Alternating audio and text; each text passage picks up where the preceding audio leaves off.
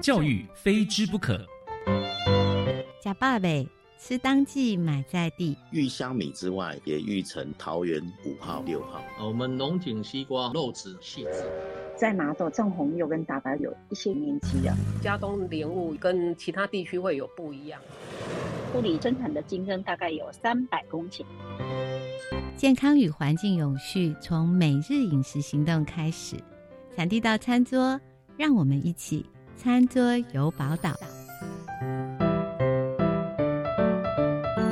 大家好，欢迎收听《餐桌游宝岛》，我是主持人如萍。大蒜是很常见的调味料，在中式料理里面呢，我们会用蒜末来爆香。那西式的料理呢，也有譬如说蒜油拌炒意大利面啦。大蒜在各种饮食文化里面也都有重要的角色。有人说它是料理的灵魂，对于风味的提升大大有帮助。那蒜头本身也很有营养。今天呢，我们非常非常高兴邀请到我们云林县赤铜农会的总干事张玉轩来跟我们谈谈蒜头的大小事。玉轩你好，老师好，各位听众朋友大家好，我是赤铜农会总干事张玉轩。今天真的很高兴哦，这个讲到蒜头啊，肯定一定要来找这个赤铜哈。我们云林的蒜头哈是非常主要的一个产地之外，赤铜更是有名。你要不要跟我们介绍一下云林蒜头的特色？它品种是大片黑，我们台湾话叫哦油啊。那它其实是比较辣的。那我们赤桶为什么适合种蒜头？是因为浊水溪，呃，沙子壤土哦，所以它很适合哦油啊这个的种植啊。所以我们赤桐大概每年在清明节后都是我们的采收期，那到了九月份都是我们的种植期。它是一个需要大概半年的时间的种植。现在又快到了清明了。又是我们蒜头要采收，也是最新鲜的一个时候。是，大家都是不是跟我一样也发觉哈，刺桐的蒜头真的跟当地的一个天候跟土壤有很大的关联性，难怪品质都非常的好哈。那一年只能够收成一次嘛，是不是？对对。那所以也许有蛮多的朋友哈，你也会发觉，其实台湾也有进口的蒜头。那不晓得玉轩，你可不可以跟我们介绍一下？我能够分辨吗？从外观，消费者可以分辨出国产或是进口蒜头有什么不同呢？可是它从外观上其实是非常明显的。你如果看到每一个蒜瓣都非常大小一致，那它几乎百分百就是进口蒜头。嗯、好，那你如果像莲雾的形状，每一个瓣是不一的大小，那大概是百分之九十都是台湾蒜头。对，从外观是一个判断哦。那他们的风味会有不一样吗？哦，那个吃下去以后，当然就。马上可以判定，台湾的蒜头它其实风味上是比较辣的，嗯哼，哦，它是一个很好的佐料。可是进口蒜它其实它不辣，可是因为欧美很多的国家，他们的烹饪习惯跟我们比较不一样，嗯，所以他们用那些比较不辣的，是适合他们的。可是我们亚洲人快炒，我们一定是要辣的，那个风味才会比较有层次，所以吃起来它就是辣跟不辣的一个分别。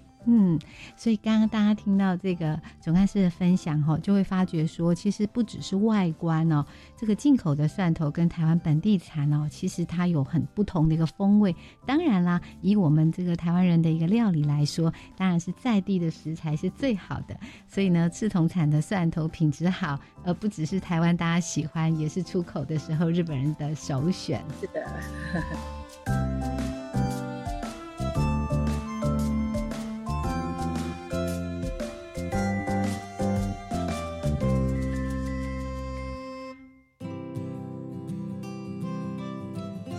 继续收听《教育非知不可》，餐桌有宝岛，我是如萍。我们今天很高兴邀请到云林县赤铜农会总干事张玉轩。刚刚总干事跟我们分享一下这个赤铜的蒜哈，尤其是这个大蒜，它是非常非常有风味，而且呢非常著名的。那不晓得听众朋友有没有一个疑问哈，就是我们常常吃的这个青蒜哈，它跟蒜头是什么关系啊？玉轩。呃，其实我们在平常哦，就是过年期间，我们的蒜头还没有结头，所以我们常常会把青蒜啊、拿来做冬笋，嗯，鱿鱼蒜、当笋鱿鱼蒜。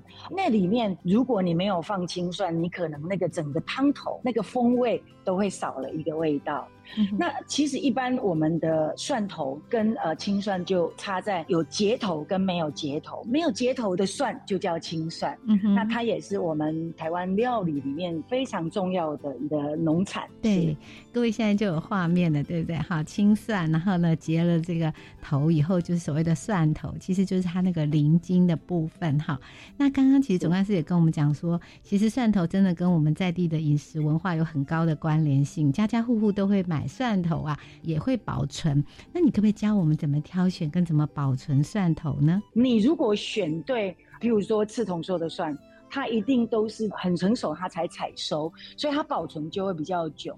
那可是有很多人在外面，他可能买不到，那你就可能第一个，你用网子把它装起来以后，你晾在通风的地方，它就不会发芽。嗯、第二个是你把它剥成瓣。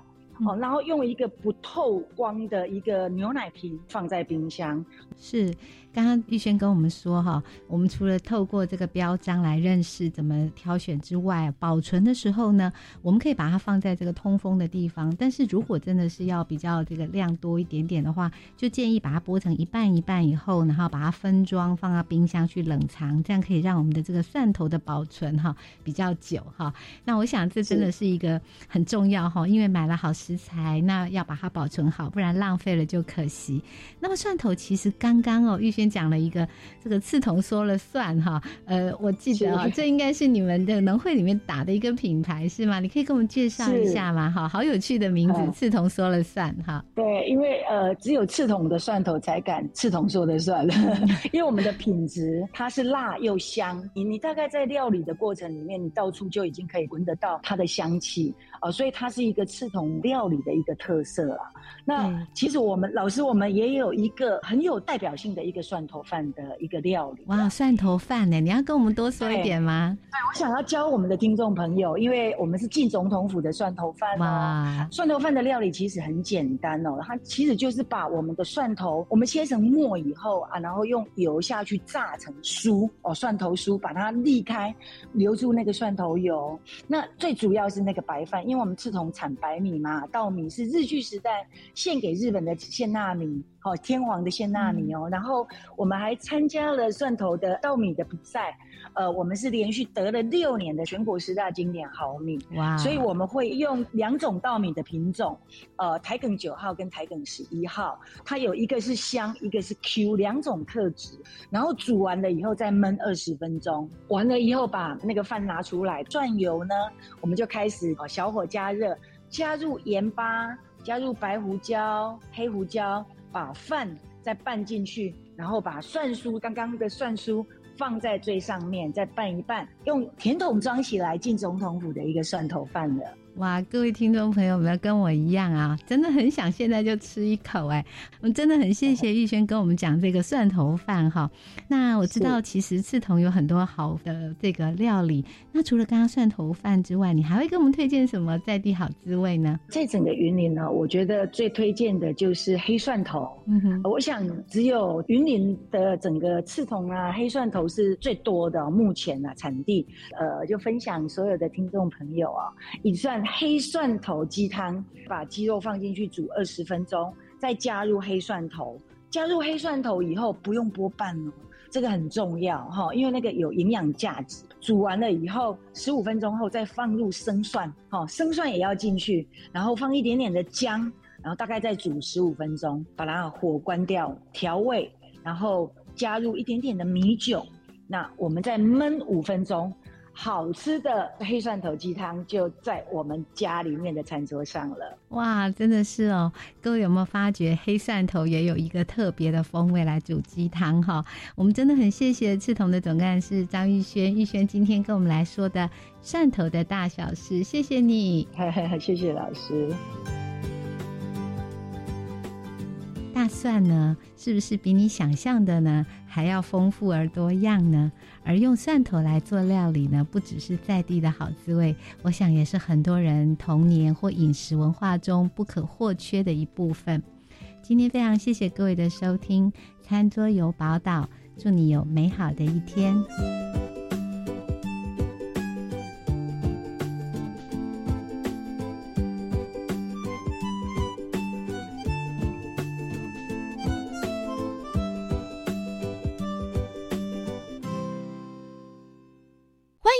给予我们五星好评，收听更多节目，请到教育电台官网或 Channel Plus 频道收听。